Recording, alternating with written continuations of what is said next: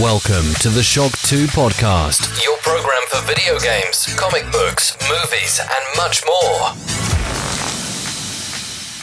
Hallo und willkommen bei einer neuen Folge des Shock 2 Podcast. Mein Name ist Michael Furtbach und diese Woche habe ich gleich zwei spannende Themen für euch vorbereitet. Jetzt gleich im Anschluss hört ihr ein exklusives Interview mit Thomas Mahler, dem CEO von den Moon Studios.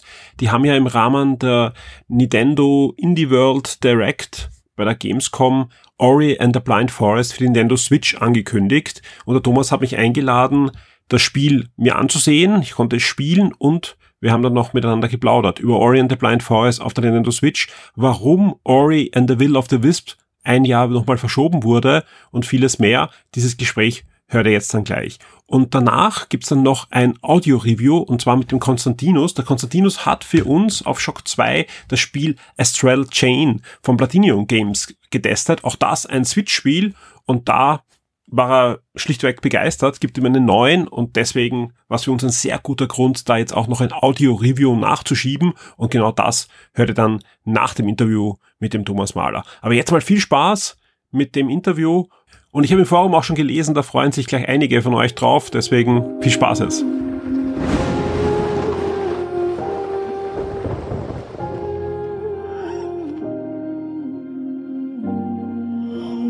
Ja, ich freue mich sehr. Ich darf wieder mal zu Gast sein beim Thomas Mahler in den Moon Studios. Und das im wahrsten Sinne des Wortes. Es hat sich einiges verändert seit dem letzten Interview weil die Moon Studios sind jetzt nicht nur virtuell, sondern es gibt jetzt wirklich in Wien ein Büro und das schaut nach Videospielstudio aus. Es gibt ein ganz kleines Büro, wo nur ich arbeite. Ähm, und der einzige Grund, wieso es das gibt, ist, weil ich einen Sohn habe und es langsam ein bisschen crazy worden ist, äh, von zu Hause zu arbeiten. Aber ja, ist halt ein ganz, ganz kleines Ding, wo ich halt herumwerkle. Ja, es hat sich einiges getan seit dem letzten Interview. Ja. Ähm, es gab einige Verzögerungen, Verschiebungen, es gibt eine Neuankündigung, es gibt viel Gesprächsbedarf und freue mich sehr, dass wir wieder miteinander plaudern dürfen. Freut mich jedes Mal, Michael. Kommen wir zuerst zur negativen Nachricht. Beim letzten Gespräch warst du dir extrem sicher, dass ja. das zweite Ori für die Xbox One und für den PC Anfang des Jahres erscheinen wird. Dann gab es eigentlich Funkstille äh, von Microsoft, keine neuen Ankündigungen. Wir haben eigentlich immer damit gerechnet, jetzt kommt bald eine Ankündigung. Mhm. Aber erst zu E3 gab es nicht nur einen neuen Trailer, sondern auch äh, eine spielbare Version mhm. mit einigen Neuerungen und die Ansage, dass der Termin auf nächstes Jahr verschoben, also eigentlich ja. ein komplettes Jahr nach, nach deiner ersten Einschätzung oder deiner letzten Einschätzung. Was ist da passiert? Ja, da muss ja einiges doch schiefgelaufen sein. Wie die Spielindustrie. wir, ist, äh, wir sind seit einiger Zeit in der, also in der Position, wo wir einfach spielen, spielen, spielen. Ähm, und das Spiel ist halt massiv groß. Also wir haben wir sind mit der Einstellung eingegangen, und das ist teilweise wahrscheinlich auch mein Fehler, dass ich gesagt habe, hey, Will of the Wisp soll zu Blind Forest das werden, was Super Mario Bros. 3 zu Super Mario Bros. 1 war. Und wir haben oft, wir haben viel developed mit, ohne dass wir Light at the End of the Tunnel sehen. Und äh, ja, es ist halt massiv groß. Also das Spiel ist richtig, richtig groß und es ist richtig viel Content drin und die Komplexität oder die Tiefe, die du drin hast, ist halt super schwer zu handeln. Also wir haben zum Beispiel das ganze Shard-System, das Spirit Shard-System, was wir schon mal vorgestellt haben, wo du Shards hast, die dann auf einmal deine Angriffe effekten und so weiter. All das ist super komplex. Wenn du das vergleichst mit Blind Forest, ich meine, ich bin super stolz auf Blind Forest, vor allem jetzt kommt sie auch auf die Switch raus und so weiter. Wir sind super stolz auf den Titel, aber von der Tiefe her und von der Komplexität her ist Will of the Wisps sogar weit komplexer, als was wir eigentlich geplant haben. Und dann ab irgendeinem Punkt waren wir so, hey Leute, wir brauchen noch mehr Zeit zum Polischen und so weiter. Und ich finde es gut von der Microsoft-Seite, dass die halt auch wirklich hinter uns stehen. Und natürlich gab es da auch eine Budgetverlängerung und so weiter. Also wir haben noch ein bisschen mehr Budget braucht und die sind halt wirklich super hinter uns. Microsoft ist super dahinter, dass wir mit, mit World of the Wisps einen 90 plus Titel shippen und so weiter. Und dann braucht es teilweise ein bisschen länger. Und ich will auch, ich meine, natürlich ist es da, solltest du als Studio sagen, hey shit, wir haben da Mist baut und so weiter, aber Spiele werden halt teilweise verschoben. Und für mich ist es so ein, hey, wenn das Spiel ein Meisterwerk ist, später wird sich niemand mehr dran erinnern, in welchem Jahr es rausgekommen ist, sondern einfach nur, hat man uns das abgeliefert oder nicht. Und ich will da halt wirklich auch keine Kompromisse eingehen. Ich, wir haben auch beim Switchport jetzt keine Kompromisse eingehen. Wir hätten das Ding früher shippen können, wenn wir Kompromisse eingegangen wären, so wie es viele andere Entwickler machen.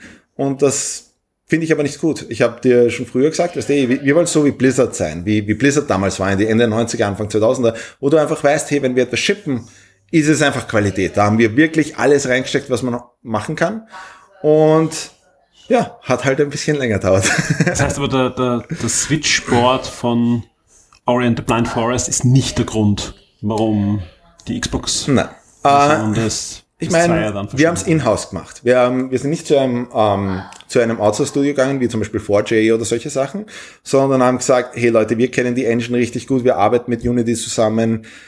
Es ist schwer, dass du einen Outsourcer findest oder sowas, der so einen Port übernehmen könnte und wirklich so tief in der Engine drin steckt und so weiter. Wir nennen die Engine mittlerweile nicht mehr Unity, sondern Moonity, weil halt wirklich viel davon einfach unser Ding ist. Wenn du unsere Engine eröffnest, unseren Branch quasi, ist das halt nicht mehr Unity. Ähm, und trotzdem ist halt viel drin von den Core-Sachen, wo halt die Unity-Leute auch von uns lernen und so weiter und die Optimizations übernehmen, was mich auch freut als Developer, dass halt dann die neuen Leute, die nachkommen und irgendwie 2D-Spiele machen wollen mit Unity, dass die direkt unsere Optimizations bekommen. Ist cool.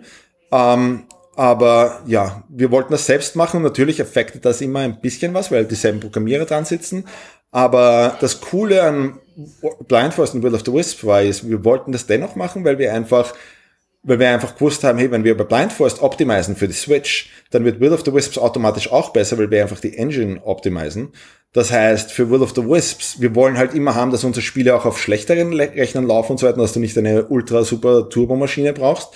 Und ja, ich glaube, Will of the Wisps, obwohl das Spiel weit technisch, weitaus auf einem ganz anderen Level ist als Blind Forest und so weiter und wir viel mehr machen in Sachen Visuals und Effekte und all das Zeug, wird es trotzdem super gut laufen, auch auf schlechterer Hardware. Und ich denke, das war, das ist einfach ein cooler Nebeneffekt von, hey, wir haben es auf die Switch portiert, wir haben da super viele Optimizations drin und wir sind super, unser ganzes Tech-Team ist super stolz darauf, dass wir es wirklich hinbekommen haben, dass das Teil mit 60 Frames läuft. Egal ob portable, egal ob docked und ohne Kompromisse. Das heißt, das Game kam raus auf der Xbox One und wenn du dich erinnerst, wir haben teilweise ein paar Performance-Einbrüche gehabt bei der Xbox One. Das ist alles ausgemerzt und es ist wirklich butterweich. Also ich habe sie kurz äh, vor dem Interview auch anspielen dürfen und Mhm. kann das so bestätigen. Also es sieht aus, als würde hinter der Switch irgendwo eine Xbox One stehen und, und äh, sie befeuern. Also es ist wirklich alles da, was man sich erwarten kann und, und ja, da, da Es war wirklich nichts, ja. schwer. Also es ist richtig, richtig schwer auf der Switch. Ähm, dadurch, dass die Hardware halt doch geringer ist als sogar, was wir auf der Xbox One gehabt haben. Ähm, Frisst auch deutlich weniger Strom. Also wenn man Frisst super wenig die Wattanzahl anschaut, die da hineinfließen kann. ist, ist es verrückt, aber da, ich, ich, ich finde, das ist halt auch cool, wenn du dir so Optimization anschaust, wo es wirklich down to the metal geht, wo es einfach, hey, was kannst du wirklich raussqueezen aus der Hardware, wo es dann halt, halt auch von den Programmierern ganz andere Anforderungen braucht. Aber ich, ich glaube, das wird wirklich eine gute Sache sein, dass halt auch Will of the Wisps eben auch auf Rechnern läuft, wo, meine ich, die jetzt nicht super turbo ja. viel kosten und, und super Performance haben. Weil sicher die Frage kommen wird, äh, die ist eine erste Generation Switch, die ich da ähm, ausprobieren durfte, weil das ist natürlich Mhm. Das ist ein äh, Dev-Kit. aber eine, ich weiß nicht, ist genau dieselbe Version wie dein, wie dein Retail-Kit, wie deine Retail-Switch. Genau, aber, aber es, es kommt ist ja jetzt, erste. es kommt jetzt diese neue Version und, und, und äh, da gibt es ja generell ähm, jetzt schon die Aussagen von, von mehreren Leuten, die es getestet haben, dass mehr Framerate rausholen können aus verschiedenen Spielen. Ist Mhm. das irgendwie in die Entwicklung eingeflossen, dass es jetzt eine, eine zweite Generation von Switch gibt, also die Mini und Nein, diese, überhaupt nicht. Also Nein, überhaupt nicht. Die, die Mini, laufen. von dem, was wir wissen, die Switch Lite, äh, die hat dieselbe, genau dieselben Specs wie äh, die normale Switch. Aber es Und ist der neue Prozessor, der anscheinend jetzt vielleicht sind da die Thermals ein Ja. bisschen besser oder sowas. Das kann sein. Wir haben nicht mal Dev-Kits davon, Okay. äh, ehrlich gesagt. Ähm, die sind komplett. Also sprich, das ist einfach in der Entwicklung eigentlich gar nicht eingeflossen, dass das sondern überhaupt okay, nicht. es Wir wollten jeder einfach- Switch optimal laufen. Ja, natürlich. Also wenn die meisten Leute haben eine normale Switch und wir wollen da halt haben, hey, das Ding läuft auf 60 Frames ohne Kompromisse etc. Ich, ich fände es richtig blöd, wenn du einen, ich fand das auch immer blöd von Nintendo, ehrlich gesagt, dass du einen New 3DS brauchst, damit dann irgendwie ein Spiel besser läuft oder so wie bei Monster Hunter auf dem 3DS oder sowas. Das finde ich einfach, da zerstörst du einfach diese, den, den Markt ein bisschen, also die Audience. Und das, nein, also es soll auf der Base-Hardware richtig super gut laufen. Und ich meine, wir kommen genau eine Woche raus, nachdem die Switch Lite rauskommt. Und ich hoffe, dass halt viele Leute, die sich einen Switch Lite kaufen, dann wirklich auf dem Ding, um zu zeigen, weil es schaut halt richtig gut aus. Also die Farben poppen richtig und so weiter. Dass du dann auf der Switch Lite einfach, hey, ich kaufe mir auch Ori einfach nur, um zu zeigen, was das Teil kann. Ja, nicht nur das. Also wir, wir, wir ja, äh, uns die Reaktion ansehen jetzt nach der Indie World Präsentation. Mhm. Ja, wie, wie war das für dich? Ja, weil ihr seid ja nicht irgendwo das dritte Spiel von links gewesen, Mhm. Eigentlich war ja die, die Sendung schon aus. Es gab schon vorher Gerüchte. Wie, wie war, frag mal das, wie war das, wie das die ersten Leaks rausgekommen sind? Das ist Ja. immer shit. Ich hasse Leaks. Ich bin so, mir ist, das steht da schon so bis wohin, weil im Endeffekt, was wir machen wollen, ist jedes Mal, wenn wir an sowas arbeiten, wir arbeiten an einem Trailer zum Beispiel und schmeißen da unser Herzblut rein und dann kommt irgendein Leaker, der Screenshots schon veröffentlicht und so weiter. Und das, was wir machen, ist, wir wollen einfach die Leute überraschen und ihnen einfach eine richtig coole E3-Experience geben, wo du einfach drin sitzt und dann sagst, hey, wow, was die gezeigt haben, mein Wahnsinn. Und dann kommt irgendein Leaker her und, und nimmt den Leuten die Freude. Und ich verstehe es, dass die Leute sofort ihre News haben wollen und so weiter und das so früh wie möglich wissen wollen. Ich bin ja genauso, ich lese Resetera und Shock 2 Forum und so weiter. Und ich verstehe es, dass man da denkt, aber, aber es ist noch immer was Cooles dran und ich meine, wir sind ja auch schon ältere Hasen jetzt. Es ist halt richtig cool, wenn du, weiß nicht, wenn du bei der E3 sitzt und das halt wirklich überhaupt nicht erwartet hast und dann kommt was und du bist, wow, das war Wahnsinn. Das Schöne ist aber wahrscheinlich deswegen äh, trotzdem gewesen, dass es gab ja den Leak eben, dass es wahrscheinlich kommen wird ja. zu der Präsentation, aber man konnte sich halt trotzdem nicht sicher sein. Also es gab ja, jetzt keine, ja keinen geleakten Trailer, es gab keine, keine große Ankündigung. Okay, jetzt fängt mein Handy gerade zu reden an, spannend. Ähm, aber man konnte sich nicht sicher sein, ob, ja. ob eben äh, jetzt wirklich die Präsentation kommt. Dann eben als, als One More Thing, ja. Ja, also anscheinend hat nicht nur Microsoft, sondern auch Nintendo cool, Vertrauen. War richtig cool von Nintendo. Ja, wir waren ja schon länger mit Nintendo in Kontakt. Die wollten immer wieder, dass wir ein bisschen was für sie machen und so weiter. Und gerade am Blind Forest waren sie auch interessiert. Und die Positionierung war halt richtig, richtig cool. Also die waren, Nintendo sind auch Ori Superfans und so weiter, was mich super glücklich macht, weil ich bin ja. selber ein Super Nintendo Fan, ähm, ein Super Nintendo Fan. Ähm, und ja, also die Positionierung, wir waren, wir waren richtig happy drüber, auch wenn du dir die Reaktionsvideos wieder anschaust von Leuten, wie sie so gesagt haben, oh, we'd like to, you know, say goodbye, but there's one more thing. Und die Leute, das sind so, oh, und dann auf einmal, oh my god, it's Ori. Mhm. Das ist halt richtig cool zu sehen als Developer. Natürlich. Vor allem trifft es halt auch gut, weil wir sind am Fertigmachen von World of the Wisps und so weiter und da trifft es gut, dass die Entwickler nochmal so einen Motivationsschub bekommen von, oh, Natürlich, wir, ja. wir freuen uns richtig, wie sich die Leute auf Ori freuen. Vor allem, und ich meine, da muss ich ähm, ehrlich sein, ähm, dass Ori ist halt jetzt schon, es ist 2015 rausgekommen, es ist schon ein älteres Spiel, aber ich glaube, es passt halt richtig, richtig wie die Auge aus Faust auf die Switch. Und es hat ein bisschen die Concerns gegeben intern bei uns Studios, ob so, hey, in 2015, ein Spiel von 2015, wenn ihr das jetzt darauf bringt, sind die Leute wirklich noch excited und so. Aber ich glaube, die Leute verstehen, dass, hey, das ist einfach, das ist einfach eine Quality Experience und es ist einfach ein richtig gutes Spiel und es ist gut für die Switch Library. Vor allem, du hast aber gesagt, dass es einige Verbesserungen sogar drinnen, die nicht damals im Original-Release drinnen waren, was Framerate und andere Dinge betrifft. Es ist super optimiert. Also richtig, richtig, richtig optimiert, ja. Du hast beim letzten Gespräch gemeint, äh, es wird eine Ankündigung geben, die die äh, Industrie nicht ja. erwarten wird. Ja? ja? War das Ori auf der Switch? Ja, äh, ja. Die Idee war, ich meine, ich habe damals schon gewusst, hey, wir werden ein Microsoft First Party Title werden, der für Nintendo, die Nintendo-Konsole rauskommt, was halt crazy ist. Als wir das erste Mal Microsoft approached haben mit der Idee, hey, wie wäre es mit Ori auf der Switch? Habe ich eigentlich erwartet, dass da kommt, was hat sie verrückt, das ist unser Konkurrenzprodukt, können wir nicht machen. Ja. Und ich habe dann auch immer wieder mit dem Phil Spencer und mit dem York, äh, York Newman von, ähm, von Microsoft geredet. Und ich glaube, die, die haben da eine ganz coole Strategie mittlerweile, wo, äh, wo es nicht mehr um welche Box habe ich unterm Fernseher stehen geht, sondern einfach, wer hat die stärkste Plattform? Und wer hat die coolsten Games auf ihrer Plattform und so weiter. Und, ähm, und es muss halt nicht nur sein, okay, diese Spiele, dass diese, dass diese ganzen Walls gibt und so weiter, sondern einfach, hier ein gutes Spiel ist ein gutes Spiel und die Spieler sollten das überall spielen können. Das ist im Grunde die Microsoft-Strategie. Aber wäre dann nicht der nächste Schritt, wir sehen die, die X-Cloud auf der Switch, wenn es Nintendo zulässt? Ich habe keine Ahnung, äh, aber ich als ich würde hoffen, dass sowas kommt, weil, weil, einfach jetzt gar nicht gar nicht jetzt auf, auf Games gesprochen, aber es ist ja der, der Microsoft Weg und und der der, groß, das, der große Erfolg in den letzten Jahren, den Microsoft beschritten hat, eben sich zu öffnen, eben nicht das eigene Mobilbetriebssystem bis in den Wie gesagt, ich habe null Insider-Informationen, also ja, ja, mir legt da niemand Worte in den Mund oder sowas, genau. aber ich ich fände cool, weißt, ich fände richtig richtig cool, wenn du einfach schau, ich habe ich vergleiche es immer so mit Blu-rays oder anderen Sachen, weißt, das wäre richtig bescheuert, wenn ich verschiedene Blu-rays nur auf verschiedenen Playern spielen kann. Und genau das ist das, was jetzt gerade in der Spieleindustrie passiert. Es wäre ja richtig blöd, wenn ich irgendwie eine Disney DVDs nur auf Disney DVD-Playern spielen kann und so weiter. Und das ist der, das, das ist im Grunde, wo wir drin sind, weißt. Und wenn wir wirklich, ähm, wenn du dir die Spieleindustrie anschaust, im Moment gibt's 150, 200 Millionen Spieler da draußen, die wirklich Hardcore sind, die auf Konsolen spielen und so weiter, die du abgreifen kannst über eine Konsolengeneration. Ähm, viele davon sind mittlerweile auch auf Phones übergangen und so weiter. Aber die Frage, die ich damals schon immer gehabt habe, ähm, ist halt, und die auch, wenn du mit dem Plattformholder sprichst, ist, wie können wir das vergrößern? Wie kommst du auf 300, 400, 500, 600 Millionen Spieler und so weiter? Am Phone-Markt hast du das. Am Phone-Markt, hey, jeder hat ein iPhone. Potenziell hast du da einen riesen, riesen Markt. Aber auf Konsole ist es ein bisschen bescheuert, dass halt die, der, die Einstiegskosten, dass ich überhaupt ein Konsolenspiel spielen kann, im Moment sind bei, weiß nicht, 300, 400, 500 Euro. Dann kaufe ich mal die Box, dann brauche ich vielleicht noch einen zweiten Controller, das kostet mich nochmal 60 Euro, dann brauche ich noch Spiele, die kosten nochmal X. Und das ist halt super teuer.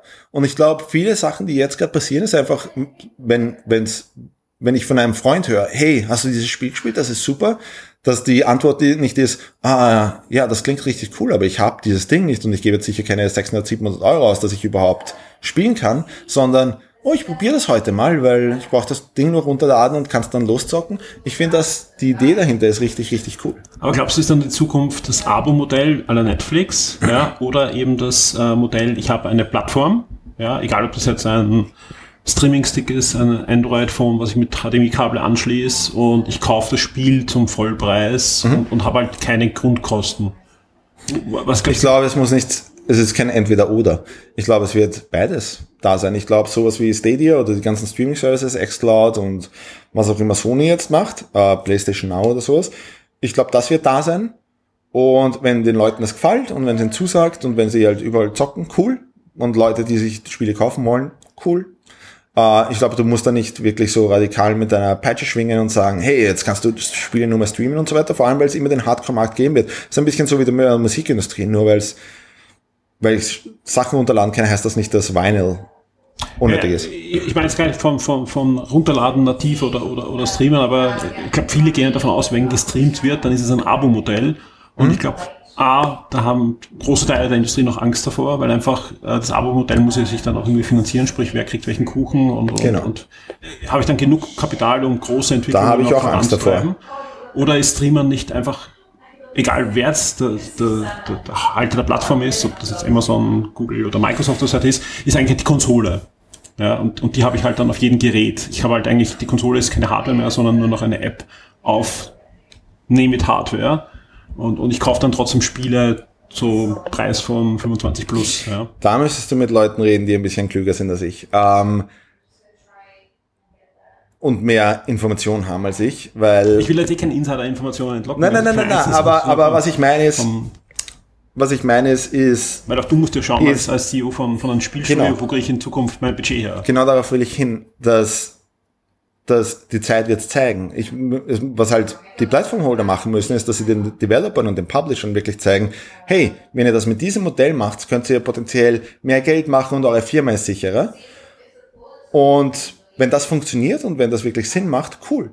Ähm, jetzt im Moment, ich habe da auch Angst davor, weil du siehst, was in der Musikindustrie passiert ist, dass auf einmal, hey, Spotify macht richtig viel Geld, aber die Künstler dahinter machen kein Geld mehr. Und wenn wir dorthin gehen, ui, ich finde auch der App Store Markt ist im Moment gerade ziemlich großer Shit. Also ich würde keine, also dedicated für einen App Store Markt oder sowas, würde ich da nicht mitmachen wollen, weil einfach du so übersumpft wirst und so weiter. Und jetzt gibt's halt auch Apple Arcade und solche Sachen ich habe da schon ein bisschen Angst davor, weil wenn sich sowas ändert, ich will halt auf alle Fälle nicht, dass es so wird wie im Musikmarkt, dass halt, oh cool, die ganzen großen Plattformholder machen viel Geld und hey, wir dürfen für dich Spiele machen und sie finanzieren und so sowas. Im Moment sind wir in einer Lage, wo wir einfach sagen können, hey, wenn ein Studios Geld braucht, dann können wir zu irgendwelchen Publishern gehen, unser Spiel pitchen, wir werden das auf allen Plattformen rausbringen und passt schon. Ähm, und wenn das mal weg ist und du die Independence verlierst, das könnte bitter sein. Also da habe ich ein bisschen Angst davor, ob es in die Richtung geht. Aber wer weiß, die Zeit wird es zeigen. Auf alle Fälle, was sich zeigt hat im Film, ist, dass jeder Netflix benutzt, jeder streamt. Und weil es einfach komfortabel ist. Und wenn du dir die Google Stadia Präsentation angeschaut hast, natürlich mag jeder die Zukunft, wo du nicht mehr, hey, ich habe das Spiel gekauft, willst du ein 20 Gigabyte Update runterladen, was jetzt die Norm ist. Ähm, das ist richtig cool. Nur, ja, muss halt auch businesstechnisch Sinn machen. Natürlich, ja. Ja, ähm, vielleicht kannst du noch ein bisschen erzählen, wie schaut jetzt dein Alltag in den nächsten Wochen aus? Also wie gesagt, äh, die Orient Blind Forest äh, der Release der, der Switch-Version steht eigentlich bevor. Also die finale Version von Switch schippen wir heute oder morgen. Also es schaut schon alles top aus. Wir sind bei null Bugs auf der, in der Microsoft Database. Also jetzt geht's dann zur Zertifizierung von Nintendo und sind wir schon drin. Okay. Also wir sind im Grunde, wir haben im Grunde schon abgeliefert, wir wissen noch zwei Sachen, die uns stören, die niemand rausfinden wird, die uns aber stören, die wir noch fixen wollen. Aber wir sind im Grunde da. Und dann am 27. kommt das raus. Das hat uns ordentlich äh, Nerven kostet. Und ähm, mein Alltag im Moment ist wenig Schlaf. Wir wissen, bis circa Jänner oder sowas werden wir an World of the Wisps arbeiten, ähm, weil im Februar kommt's raus. Und wir haben noch ein weiteres Projekt im Hintergrund. Und ja, also es ist. Also sprich, der, der lange Urlaub im Jänner wird da wahrscheinlich auch nichts, höchstens ein kurzer. Nein, nein, nein, ein Urlaub. ist leider nicht drin dann. Ah, fein. Ja, und wir sagen vielen Dank äh, für das Update.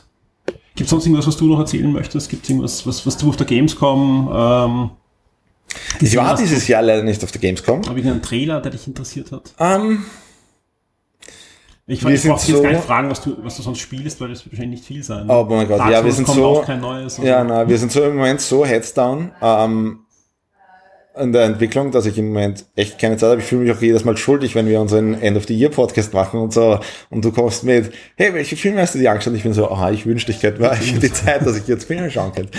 Ähm, aber ich freue mich immer über die Nintendo-Sachen Gerade auch bei der Gamescom, ich freue mich über Luigi's Mansion, äh, Mansion, was bald kommt, was ich immer äh, ziemlich cool fand. Vor allem Link's Awakening. Äh, ich bin ein riesen, riesen Zelda-Fan und freue mich über die Version. Ich finde es ein bisschen weird, dass das Teil 60 Euro kostet, weil es eine Import von, von, von einem Gameboy-Spiel ist. Aber habe ich schon pre-ordered und so weiter und ich freue mich da echt drauf. Das heißt, warum 60 Euro kostet. Ja. ja, ich bin schuld daran. ähm, und ich weiß von ein paar Microsoft-Sachen, auf die ich mich freue. Ähm, und ja, aber vor allem, ich sitze jetzt gerade halt an unseren Spielen. Äh, Wirst du in London sein auf der X19 und Präsentation haben? Wenn so? ich das sage, bin ich morgen nicht mehr am Leben. Ich verstehe. Also okay. darf ich leider nichts Fein. dazu sagen. Ähm, ja, aber sonst, ich, ich bin im Moment einfach dabei, unsere eigenen Spiele zu spielen, weil es gibt halt Wheel of the Wisps, was riesengroß ist, wo wir jedes Mal testen müssen und so weiter und wirklich haben wollen, dass das super, super polished ist und dass wir da hoffentlich die Leute super, super glücklich machen damit. Und dann gibt's noch ein geheimes Projekt. Und da sitze ich auch super viel dran. Und ehrlich gesagt, die zu zocken macht so viel Spaß, dass ich im Moment kaum dazu komme, irgendwas anderes zu spielen. Soll nichts Schlimmeres passieren. Thomas, vielen, vielen Dank für deine Zeit. Michael, freut mich jedes Mal. Ich hoffe, wir hören uns bald wieder. Absolut. Tschüss. Bye, bye. Move out. Roger. Iris is on, people. Time to look for clues.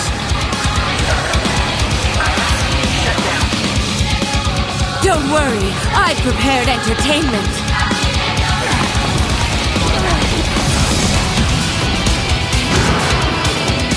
Ja, ich freue mich sehr, wenn alles klappt, ist auf der anderen Seite der Leitung der Konstantinos. Hallo. Kalimera, Tekanis. Ja, man hört es schon sehr. Äh, du bist diesmal nicht im hohen Norden, sondern eher südlich gelagert. Du bist in Griechenland. Nein, ich bin in Lada. Carlos Osrica. Ich hoffe, er schaltet dann irgendwann um auf, auf, auf Deutsch, aber ich kann, ich könnte einen, ich könnte. ah ja, jetzt war schon geschaltet. Hi, ich könnte moin, den, moin. Google, den Google Translator zuschalten, ja. Vielen Dank, dass du dir Zeit nimmst, ja, in deinem Urlaub äh, für einen kurzen Podcast. Es gibt einen schönen Anlass. Du hast nämlich im Urlaub auch ein, ein Spiel dir mitgenommen auf der Nintendo Switch, nämlich Astral Chain und hast dem Ganzen auch noch einen neuen verpasst. Und deswegen haben wir gesagt, äh, ja, wir können auch podcasten im Urlaub, wenn ein Spiel auf einer Switch erscheint und dann auch noch die Wertung bekommt, ja. Aber lass uns ein bisschen erzählen, äh, wo du gerade bist. Wo befindest du dich? Griechenland ist ja groß. Ja, Griechenland ist ja ziemlich groß. Ne? Ich befinde mich auf der Peloponnes. Falls ihr das so sagt, ist ja diese gigantische Halbinsel. Das die ist auch schon eine Hand, ne? So circa. Nee, du mein, ja, oder ungefähr. Ja. Ich, ich meine, was die, ich, ich bin gerade nur ein bisschen verwundert, weil zumindest was meine ähm, deutschen Freunde uns immer ganz gerne kennen, sind die Finger. Die äh, Chalkidiges, weißt du, die drei Finger genau. ähm, Inseln, Halbinseln, die es da oben im Norden gibt. Die äh, Chalkidiki nennen sie sie immer ganz täglich. Nein, ich bin auf der Peloponnes, ich bin in der Stadt Pyrrhos. Die ist ganz nah am Meer und wirklich ganz nah auch an der antiken Stadt Olympia. Das ne, sage ich dann den meisten Leuten, die wissen immer noch nicht, wo Olympia eigentlich liegt, aber die wissen natürlich Olympia, Olympische Spiele, ja, das ist, das gibt es tatsächlich so als Stadt. Da sage ich ja, ungefähr von da äh, bin ich und das ist halt wie gesagt eine halbe Stunde entfernt. Also wenn man sich diese, wenn man sich diese Fingerhand anschaut, links oben, ne? Ja, links mittig oben irgendwo da, ja. Sehr Schön dann auch am Meer und die Strände sind höchstens zehn Minuten entfernt und es ist ganz nett. Ja, ich habe nämlich, ich habe den Fehler gemacht kurz vor dem Podcast. Ich habe dich ein bisschen gegoogelt, äh, wo du gerade bist, ja, und das schaut Was wirklich, wirklich, wirklich schön aus. Ja. habe dann den Fehler gemacht, dass ich der Google Maps anschalte und ja, jetzt habe ich natürlich äh, Neid, aber was soll man machen? Ja. Äh, ja, dann lass uns einfach über Videospiele reden. Ja, das Schöne ist, äh, die Switch kann man wirklich ja, gut im Urlaub mitnehmen und da erscheinen ja mhm. ohne Pause Spiele. Ja, wir haben das ja schon eh vor ein paar Wochen gemeinsam auch besprochen, dass da eigentlich eigentlich kein Sommerloch passiert ist auf der Switch, sondern fast jedes Mal ein, zwei Titel ist, ja, die da, die da erscheinen, also größere Titel, neben, neben den ganzen Indie-Games, die ja auch noch dazwischen erscheinen. Und Astral Chain erscheint jetzt dieser Tage äh, und wir konnten es schon testen. Bei Nintendo ist es immer so, dass wir immer rund ein, zwei Wochen vorher bei den größeren Titeln die Review-Codes bekommen. Und dementsprechend gibt's jetzt schon auf Shock 2 das Review. Ja, erzähl einfach, was ist Astral Chain? Ist ja ein neuer Titel vom Platinum Games.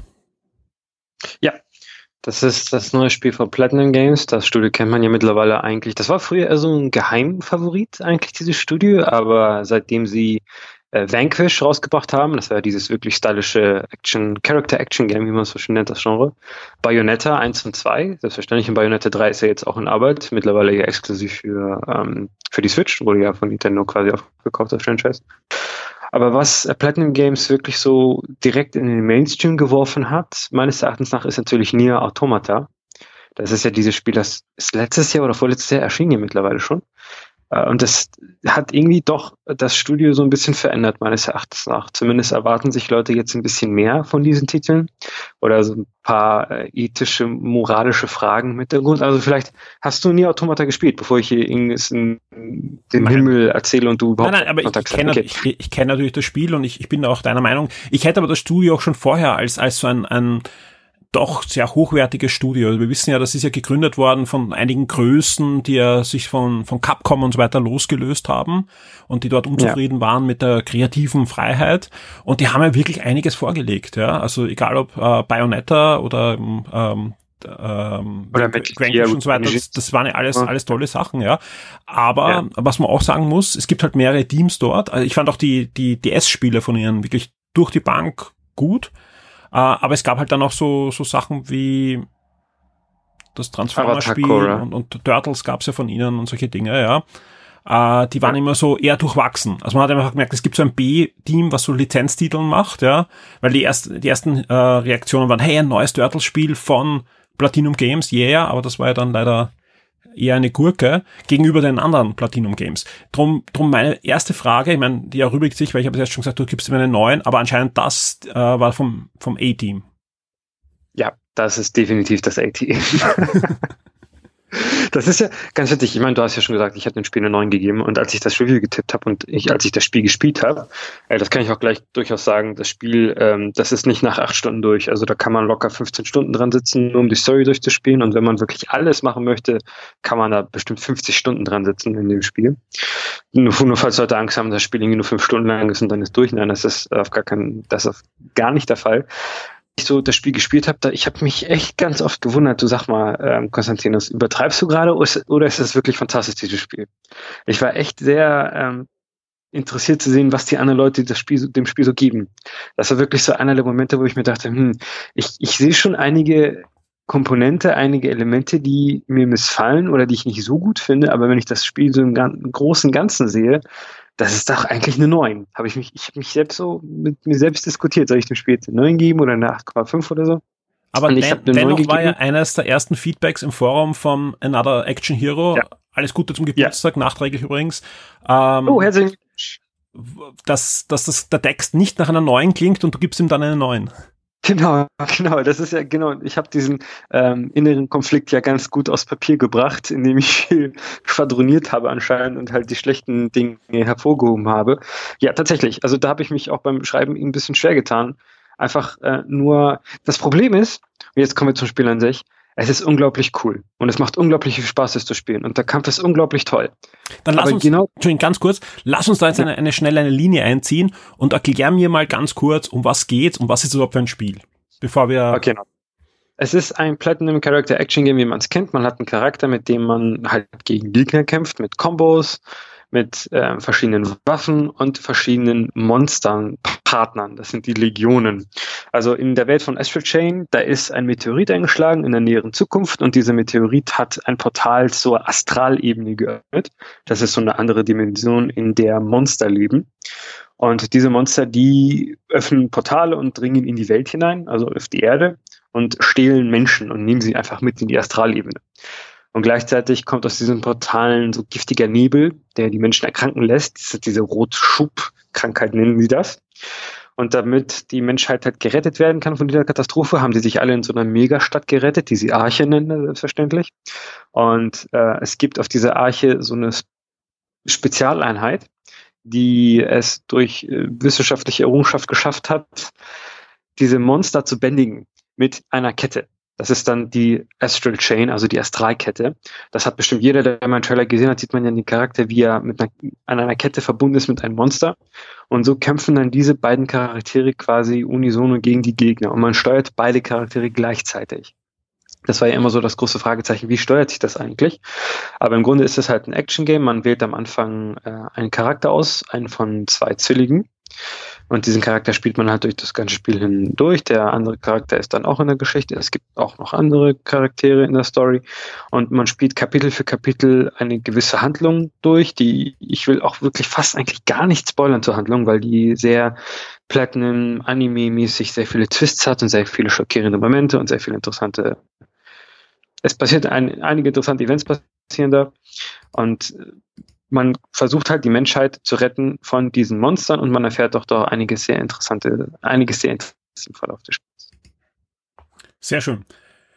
Ja, das klingt jetzt im Großen und Ganzen zwar nach einem guten Spiel, aber eigentlich auch nach einem 0815 ja. japanischen Spiel. Wir nehmen ja. einen Action-Charakter, mhm. wir lassen ihn gegen Monster kämpfen, ah, und wir, wir hauen ihm noch so einen Sidekick aller Pokémon dazu, den ich wahrscheinlich gut aufleveln kann, wo ich verschiedene Sachen, den ich vielleicht austauschen kann im Laufe des Spiels auch, ja warum 90? Ja, und, und, und man muss dazu sagen, das ist jetzt keine Frage, wow, was haben wir gemacht, ja, sondern wenn ich rechts und links schaue, was Wertungen betrifft, ja, das Spiel ja. hat durch die Bank hohe Wertungen bekommen, ja, und, ja, und, und also das muss ich, habe ich jetzt, äh, interessanterweise habe ich das eigentlich erst jetzt vom, vom Podcast kontrolliert, weil unser Review ist ja zum Embargo eins zu eins erschienen, sprich wir konnten noch jetzt gar nicht rechts und links schauen, ja.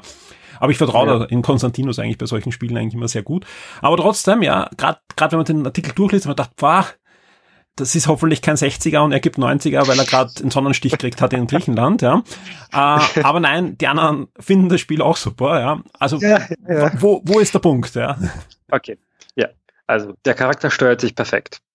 Das ist schon mal der erste und eigentlich auch wichtigste Punkt. Das ist, ich würde es vergleichen mit Link aus Breath of the Wild zum Beispiel. Wo man sich denkt, okay, genauso wie ich ihn steuern möchte, genauso steuert er sich auch. Da ist nichts schwammig, da ist nichts äh, merkwürdig, da ist nichts ungedacht oder es gibt da keine Unfälle während des Kampfes. Es ist tatsächlich genauso, wie ich den Charakter steuern möchte, so steuert er sich auch. Die, die andere Sache ist halt die, dass der Kampf unglaublich viel Spaß macht. Ich habe ja schon erwähnt, es gibt ja diese Monster, die man mit der Astralkette halt bändigen kann und mit denen man dann kämpfen kann. Es gibt fünf verschiedene von denen und die haben natürlich alle verschiedene Fähigkeiten. Also es gibt zum Beispiel ein Schwert, eine Schwertlegion, eine Pfeillegion, die natürlich Pfeile schießen kann, eine Axtlegion, Armlegion, Bestenlegion, mit der man auch reiten kann. Das ist so ein Hund, so ein Wolfsmonster. Und alle diese Monster haben ihre eigenen Talentbäume, die man aufleveln kann, wie du gerade schon gesagt hast, verbessern kann. Man kann neue Kombos freischalten, neue Angriffe freischalten. Gleichzeitig hat man selber drei Waffen, man hat Pistolen, Baton, also dieses Polizeibaton und ein großes Schwert, mit dem man unglaublich viele flashige, effektvolle Kombos hinlegen kann. Und das ist tatsächlich so, also man kann, ich könnte wahrscheinlich einfach nur zwei Stunden lang einfach nur kämpfen in diesem Spiel, weil es unglaublich viel Spaß macht und weil es einen sehr, sehr coolen Flow hat. Und wenn wir schon über cool reden, äh, abgesehen von der Steuerung und des Kampfes, ist der Style wirklich absolut fantastisch. Also ich würde es wirklich vergleichen wie so eine Art Persona-Game. Äh, bei Persona 4, Persona 5 habe ich jetzt nicht gespielt, aber Persona 4 hat ja wirklich auch unglaublich coolen ähm, Style einfach. Die Menüs sehen cool aus, die Musik ist cool. Es gibt eine Polizeizentrale, die man natürlich sehr oft besuchen muss. Und als ich zum ersten Mal das Theme zur Polizeizentrale gehört habe, also das können, googelt das oder schaut mal auf YouTube oder so. Ich glaube, die haben das sogar mal rausgeschickt auf Twitter oder die Entwickler. Es ist, das Soundtrack von Astral Chain ist wirklich absolut fantastisch. Und ich bin mir absolut sicher, dass es einer der Top-Soundtracks des Jahres sein wird. So gut ist. Es sind einfach diese Aspekte, die ähm, im Gesamtbild wirklich ein sehr, sehr cooles Spiel erzeugen. Ich würde jetzt nicht sagen, es ist ähm, super innovativ. Ich würde auch nicht sagen, es ist perfekt. Es gibt so ein paar Dinge, die mich ein bisschen nerven. Nichts, was nichts, wo ich sagen würde, ich will das Spiel jetzt äh, nicht spielen den ganzen Tag, aber halt schon Sachen, wo ich mir denke, hm, ja, vielleicht wäre da ein bisschen was an, vielleicht hätte man das ein bisschen verbessern können oder ein bisschen anders machen können. Was, was nervt dich am meisten? Also was, was hindert dich, eine 10 zu geben? Also zum allererst hindert es mich eine 10 zu geben, dass die Technik ähm, nicht perfekt ist. Also äh, überhaupt eine 10 gebe ich ja wirklich absolut super selten, aber äh, das Spiel ist nicht in 60 FPS, sondern 30 FPS und das ist an sich auch jetzt kein Beinbruch, also es ist ja in Ordnung. Also 60 FPS ist natürlich ein bisschen flüssiger und für ein ähm, Spiel dieser Art natürlich auch schon irgendwie so das Ziel. Mein Problem ist aber, dass ähm, im Docked-Mode, also ich habe sogar mein Dock, äh, mein Dock dabei, äh, im Docked-Mode, wenn man da spielt einen Kampf, kann da schon mal einiges passieren, dass die 30 FPS nicht gehalten werden können. Was natürlich schon ein bisschen schade ist, ähm, mhm. ist jetzt, wie gesagt, kein Beinbruch, aber naja, es ist halt, es könnte technisch besser sein. Natürlich jetzt im Kontext der Switch vielleicht auch nicht. Ich meine, man kann es natürlich auch komplett im Handheld spielen und da spielt es sich auch absolut fantastisch, das ist gar kein Problem. Aber naja, das ist die eine Sache. Die andere Sache, die mich wirklich ziemlich stört, ist, dass der Protagonist still ist. Also wenn man einen von den zwei Geschwistern wählt, den Charakter, den man gewählt hat, der redet eigentlich gar nicht. Und das ist in dieser sehr, sehr coolen Welt, die auch wirklich sehr gute äh, Sprachausgabe hat, nicht auf Deutsch, leider nur auf Englisch, aber ich glaube, Englisch und Japanisch ist im Spiel dabei. Es gibt eine sehr coole Sprachausgabe und alle Charaktere, die, das Writing ist auch sehr, sehr gut, sie sind witzig, es gibt ein paar wirklich fantastische Charaktere. Äh, Leppy zum Beispiel, das Maskottchen der Polizeizentrale. Ich will dazu absolut nicht sagen, weil es super cool ist. Also jeder sollte sich das, äh, wenn man spielt, ähm, gefasst machen auf einen sehr coolen Charakter die Musik ist cool, die Sprachausgabe ist cool, die Szenen, die Zwischensequenzen sind natürlich plattenmäßig sehr episch und wie gesagt sehr animemäßig. Aber dann ist der Protagonist halt still. Und das ist für so einen Link aus Breath of the Wild vielleicht irgendwo noch erträglich, weil ich meine, Breath of the Wild ist jetzt zu 90 Prozent ja nicht wirklich so mega episch Effektfeuerwerk, sondern es sind eher die ruhigen Momente, die das Spiel ausmachen. Aber bei Astral Chain, da finde ich es einfach unpassend. Wenn in der einen Sekunde da irgend so ein ähm, E-Gitarren-Riff, epischer E-Gitarren-Song reinkommt und dann kommt Dialog und der Charakter spricht halt nicht. Das hat mich äh, hier doch ziemlich gestört. Was mich sonst eigentlich also, nicht so oft stört, aber Entschuldigung, Spiel. Er, er spricht heißt, er, er spricht aber halt nur in Text, oder? Ja, ja, genau. Ich halt, okay. ja, ja, also die fragen ihn etwas und hm, hm, hm, ah, okay. ich verstehe. Kommt Nintendo. Also ne? ist es zwar, ja, okay. Mhm. Ich verstehe. Das, das, das, aber das Merkwürdige, es gibt so viele Charaktere, alle sind vertont. Die Sprachausgabe ist fantastisch, das Writing ist toll und der Protagonist, der redet halt nicht. Das hat ah, mich dann echt gestört. Okay. Wenn also, ich, also sprich, die, die Leute, die mit ihm reden, das ist zum Teil vertont, oder wie? Ja, ja, das ist, das ist eigentlich fast alles vertont. Das, deswegen begreife ich es halt nicht wirklich ganz. Also auch inzwischen könnte es selbstverständlich und naja. Ich meine, das ist ja sowieso das Merkwürdige. Irgendwelche nischen japanische Rollenspiele mit 50.000 Stunden Zwischensequenzen, alles komplett vertont. Oder auch Persona, wie wir gerade erwähnt haben, alles vertont. Hier irgendwie nichts. Also hier irgendwie nicht der Protagonist. Das finde ich ein bisschen merkwürdig. Aber naja. Spannend, spannend. Ja. Und ansonsten, man spielt ja einen Cop. Also das habe ich vielleicht, ich, ich habe es, glaube ich, schon ein bisschen Das Spiel ist ein Spezialheit zum Polizist. Und das Spiel ist in Kapitel unterteilt und oft heißt es halt in einem Kapitel, geh jetzt in die Innenstadt und da ist irgendwas passiert, befragt die Leute nach Hinweisen. Da geht man halt in dieses, äh, oh, äh, in dieses Areal, das halb offen ist, meinetwegen. Also es gibt natürlich schon Grenzen, aber in diesem Areal kann man halt gehen, wo man möchte. Man fragt diese Leute nach Hinweisen und oft bewerfen sie halt ein mit recht mondänen Alltagsaufgaben wie ich habe meine Bankkarte verloren, könnte Sie bitte suchen zum Beispiel. Oder äh, so ein kleines Mädchen hatte halt Eis gekauft und es ist ja auf dem Weg äh, ist es auf dem Weg gefallen, auf dem Boden und sie ist traurig, kannst du sie bitte mal ein, ein Eis kaufen gehen. Und da verbringt man doch, wenn man es alles zusammenrechnet, einige Stunden damit, diese ganzen Alltagsaufgaben zu lösen, die jetzt halt nicht sehr spannend sind, muss man ganz ehrlich sagen. Es ist halt nicht wirklich interessant, diese ganzen Fetch-Quests zu machen, aber man macht die trotzdem, weil sie viele Punkte bringen. Und Punkte sind hier wirklich sehr wertvoll, da man natürlich die ganzen Monster aufleveln kann und verbessern kann. Das ist so ein bisschen vom Thema, das ist ein bisschen dem Thema geschuldet. Klar, man spielt einen Kopf, man macht gute Sachen. Man kann ja tatsächlich auch sogar Müll äh, sammeln in der Stadt und den Müll in den Mülleimer werfen. Das geht auch. Warum? Also, das, ja, ja, wow, ne? Das, also auf der einen Seite bekämpft man so ähm, Wolkenkratzer, hohe Monster, auf der anderen Seite wirft man halt Bierdosen in, in den Müll. Das ist äh, ganz witzig. Und die andere Sache, die ich ein bisschen schade finde, aber das habe ich jetzt nicht wirklich als Kritikpunkt gesehen im Review, ist das auf, der, auf dem normalen Schwierigkeitsgrad ist das Spiel doch recht einfach. Also ich habe ja gerade gesagt, das Kampfen macht sehr viel Spaß. Das tut es auch, weil es halt sehr cool aussieht und weil es sich sehr gut anfühlt. Aber äh, jemand, der ein bisschen Erfahrung hat mit diesen Art von Spielen, der wird hier überhaupt nicht gefordert werden. Sprich, er sollte von Anfang an ich eigentlich einen höheren Schwierigkeitsgrad auswählen. Ich weiß nicht genau, was der höhere Schwierigkeitsgrad macht. Ich habe einfach genau das gemacht, äh, was mir das Spiel empfohlen hat. Die haben, also der Witz ist, die haben, der Schwierigkeitsgrad ist Platinum normal oder so. Mhm. Also da steht, so machen wir bei Platinum die Spiele und ähm, das ist halt der normale Spielmodus, das ist halt der normale Schwierigkeitsmodus. Den habe ich ausgewählt und ich finde es zu leicht. Man hat drei Leben pro Kapitel. Und am Anfang, als ich das Kampfsystem noch nicht wirklich so begriffen habe, bin ich auch ein paar Mal gestorben, aber mittlerweile äh, ist das eigentlich gar kein Problem mehr und man bekommt auch wirklich sehr viele Hilfs-Items, man kann Items kaufen und was ich ganz witzig finde, man bekommt Items, die am Ende des Kapitels in den Müll geworfen werden oder halt die verschwinden. Das heißt, man kann Medizin im Level finden, am Ende des Levels wird die Medizin wird einem die Medizin aber wieder weggenommen. Sprich, das, heißt, das Level ist eigentlich so durchdesignt, dass man halt mit den Items auskommen muss, die man in dem Level findet.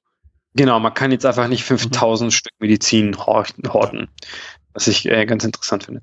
Aber wie gesagt, für den Schwierigkeitsgrad ist es halt nicht, nicht wirklich notwendig. Es gibt auch Kampf-Items, es gibt auch ähm, Energie-Items. Das ist so die eine Geschichte, die so ein bisschen äh, herausfordernd ist. Die Monster, die man benutzt fürs Kämpfen, die muss man rufen und während sie auf dem Schlachtfeld sind, mit einem verlieren sie Energie. Und wenn die Energie auf Null ist, müssen sie erstmal wieder Energie aufladen, bevor man sie wieder einsetzen kann.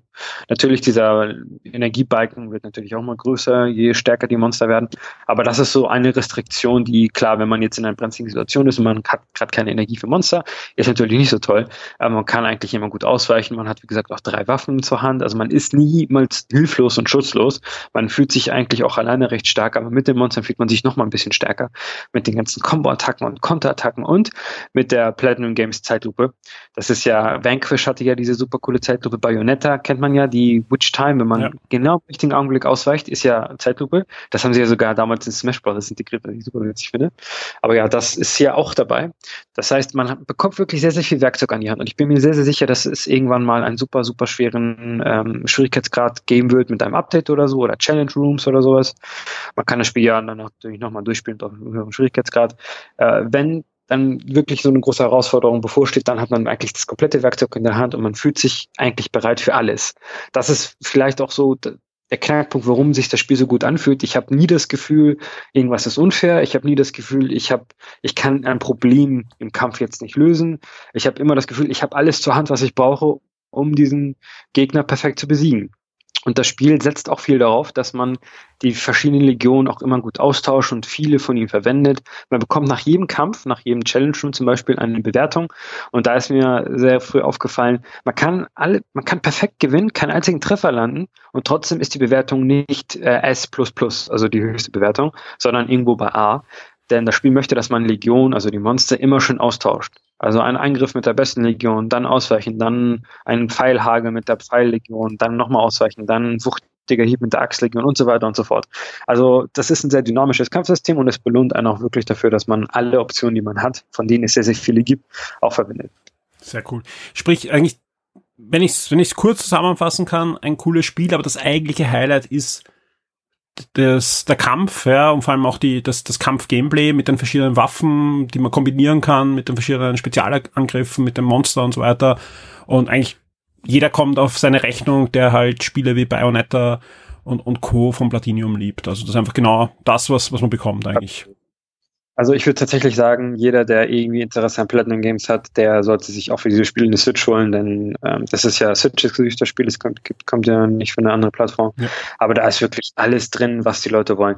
Was so ein bisschen fehlt, ist, deswegen habe ich Automata eben auch schon so stark hervorgehoben, dieses äh, ethische Element, dieses Philosophie-Element. Nier Automata ist da ja wirklich sehr tief eingestiegen mit, was sind Menschen, was ist menschlich und so weiter und so fort. Das ist hier nicht der Fall. Also hier gibt es schon so ein paar Fragen. Ich meine, die, die Menschheit hat ja, wie gesagt, so eine Arche gebaut, so eine Riesenstadt. Was passiert denn mit Leuten, die außerhalb dieser Stadt sind zum Beispiel? Äh, haben wir genug Ressourcen für diese Menschen oder die, Regierung, wie weit wird sie gehen, um Menschen zu retten oder ihre eigenen Menschen zu retten und so weiter und so fort. Es gibt so ein paar Fragen, die hier und da gestreut werden, aber hier steht die Action ganz klar im Vordergrund. Während bei New Automata, das ist ja wirklich teilweise so, ich habe es auch im Review, glaube ich, gesagt, so ein Aufsatz eines Philosophiestudenten, was da für Fragen gestellt werden von Yoko Taro, das war ja der Director, glaube ich, von New Automata, der hier nicht daran gearbeitet hat, das merkt man auch an diesem Spiel, aber man merkt, das ist wirklich Platinum Games von A bis Z und äh, jeder, der Character Action mag, jeder, der Platinum mag, jeder, der dramatische Anime-Spiele mag, äh, der kommt hier wirklich voll auf seine oder ihre Kosten. Sehr fein. Ja, ich würde sagen, das war ein, ein schönes, rundes Audio-Review. Wir haben über 20 Minuten. Das ist, glaube ich, äh, wirklich eine schöne Sache zu Recht, bei einem 90%-Spiel ist das immer ähm, ja. absolut, also, ja. dass man da einige ja, Zeit da doch investieren kann. Ja, Eine abschließende Frage, weil es jetzt gerade jetzt, wo wir aufnehmen, durch den Newsticker geht. Ja, Am 25. September erscheint für iPhone und für Android Mario Kart Tour. Freust du dich drauf? Ja, tatsächlich, 25. September. Ist jetzt gerade in den Sekunden auf den Newsticker gekommen. Spannend, spannend, spannend. Ich bin super gespannt auf dieses Spiel. Ja. Ähm, aber um ehrlich zu sein, nicht weil ich interessiert bin, sondern also weil mich das Spiel interessiert, sondern ich will einfach nur sehen, was passiert. Denn Nintendos ähm, Mobile-Eskapaden sind ja wirklich nicht sehr stark von Ruhm gepflückt. Sagt man das? Ich habe ich hab mein Deutsch komplett vergessen. Also ich rede hier kaum Deutsch. Ich rede hier plötzlich ja. Deutsch mit dir. Jetzt kommen dann die griechischen Sprichwörter rein. das ist, äh, es gab ja, Mario Kart ist ja schon seit Ewigkeiten in einer ähm, äh, Soft Launch erschienen in Neuseeland, glaube ich. Und genau, die Gameplay-Videos. Und es gab Beta-Versionen ja, und die waren ja furchtbar, weil da war ja genau. zum Teil die, die Hölle der Free-to-Play-Sachen, die man machen kann. Genau. genau. Also das ist wirklich äh, bis zur Hölle monetarisiert. Und gerade haben wir ja auch hier ähm, einige Entwickler, zum Beispiel Entwickler von Dragalia Lost, die sagen ja auch, erinnerst du dich, erinnerst du dich an Dragalia Lost? Das ist ja ein Nintendo Mobile Game, das immer noch nicht in Deutschland erschienen ist und so nur in Japan und in den USA bisher, glaube ich, und England. Ja, ähm, das vom, Spiel. Vom Hören, weiß ich's, ne? Ja, ja, genau. Ich habe es ich hab's natürlich installiert, man kann ja ganz einfach die APKs installieren. Ähm, das Spiel ist so ein typisches Gacha-Game, man merkt eigentlich nicht, dass Nintendo ist, ist eigentlich auch egal, aber die Entwickler haben sich halt beschwert darüber, dass sie nicht genug Geld machen, weil Nintendo sie nicht lässt. Was aber kompletter Blödsinn ist, denn das Spiel ist komplett voll mit Gacha vollgestopft. Also es, ich habe das Gefühl, Nintendo ähm, die wissen immer noch nicht so ganz genau, was sie eigentlich machen wollen, wie weit sie gehen wollen, äh, wie weit sie mit ihren eigenen Spielen gehen wollen, wobei sie ja mit Dr. Mario wirklich auch sehr weit gegangen sind. Also das Spiel ist auch monetarisiert von A bis Z und von dem hört man auch nichts mehr. Es ist erschienen und dann war es auch wieder weg. Also keine Ahnung. Daher bin ich einfach gespannt, weil Mario Kart natürlich so einfach als Marke gigantisch ist. Äh, ja. Ich bin sehr gespannt, was passieren wird. Was ja auch bald erscheinen wird, ist ja die neue Pokémon-App für Mobile. Ja. Pokémon Masters oder so heißt das. Ich, das dürfte nicht, wahrscheinlich viel erfolgreicher sein. Was bei Mario Kart Gott. nicht spielen wird, was jetzt zum Beispiel, ich habe ich teste gerade das äh, neue Banana Kong, das gab es ja vor ein paar Jahren schon, da gibt es jetzt eine neue Version von Banana Kong für Android und für iOS, ja. Ist ja von ehemaligen Rare-Mitarbeitern, schaut aus wie Donkey Kong und ist halt äh, ein, ein Mobile-Game, was super sich steuert, ist ein Jump'n'Run, aber... Dieser Endless Runner? Genau, ist ein Endless Runner, aber mit Leveln. Also der es gibt, ja, ja, der war super. Und äh, hol dir die neue Version, ist wirklich super, ist monetarisiert, mhm. aber du kannst auch sagen, das interessiert mich gar nicht und haust einen einmaligen Betrag, ich glaube, es sind so zwischen 5 und 7 Euro und du hast das ganze Spiel frei, ohne Werbung, ohne irgendwas und es können ja ruhig wie bei Mario, äh, Super Mario Run damals wieder 10 Euro sein oder 15 Euro, ja, das Spiel soll frei sein und, und ich will spielen und ich will mich nicht damit, ich weiß nicht, dass nicht passieren wird, weil einfach die Welt böser ist, aber darum sage ich ja, dann lieber solche Spiele nehmen wie Banana Kong, was eine große Empfehlung ist an der Stelle, aber wir machen auch auf Shock 2 demnächst äh, etwas und ja, äh, sowas gehört unterstützt. Ja, ich, ich bin ja, klar, sehr gespannt, was du dann erzählst, wenn, wenn du Mario Kart ausprobiert hast. ich kann dir erzählen, was ich über Dr. Mario erzählen kann. Ich habe es fünf Minuten gespielt und danach wieder gelöscht, die App. Also von daher. Ja, na, Dr. Mario ist furchtbar, ja. Ich bin echt gespannt, was Nintendo machen will. Die wollten eine Milliarde US-Dollar pro Jahr damit machen oder ja. sowas und ja, keine Ahnung. Ja, von, von Harry Potter hört man ja auch nicht mehr so viel. Ne? Von Harry Potter, oh ja, gut, dass du mich erinnerst. Ne? Ja, ja. Harry Potter. ich spiele jeden Tag, ich sag's, ich bin äh, äh, super mit dabei. Äh, bester Spieler in Griechenland. Wahrscheinlich auch der einzige Spieler. ja, super. Konstantinus, dann will ich dich nicht länger vom Strand abhalten, ja, weil ich weiß ja, wie, wie nahe der Strand ist und sag vielen Dank für deine Zeit im Urlaub und hoffe, wir hören uns bald wieder mit einem spannenden Thema. Und ja, feier noch schön ja, in, in Griechenland. Grüße nach Österreich, nach Deutschland, Schweiz, wo auch immer und alle unsere Hörer sind. Wir sehen uns und hören uns. Bis dann. Bis zum nächsten Mal. Tschüss. Tschüss.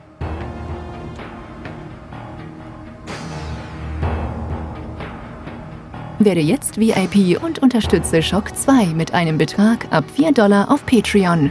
Du sorgst damit dafür, dass wir das Shock 2 Webangebot und die Community weiter betreiben und ausbauen können und sicherst dir exklusive Podcasts und vieles mehr.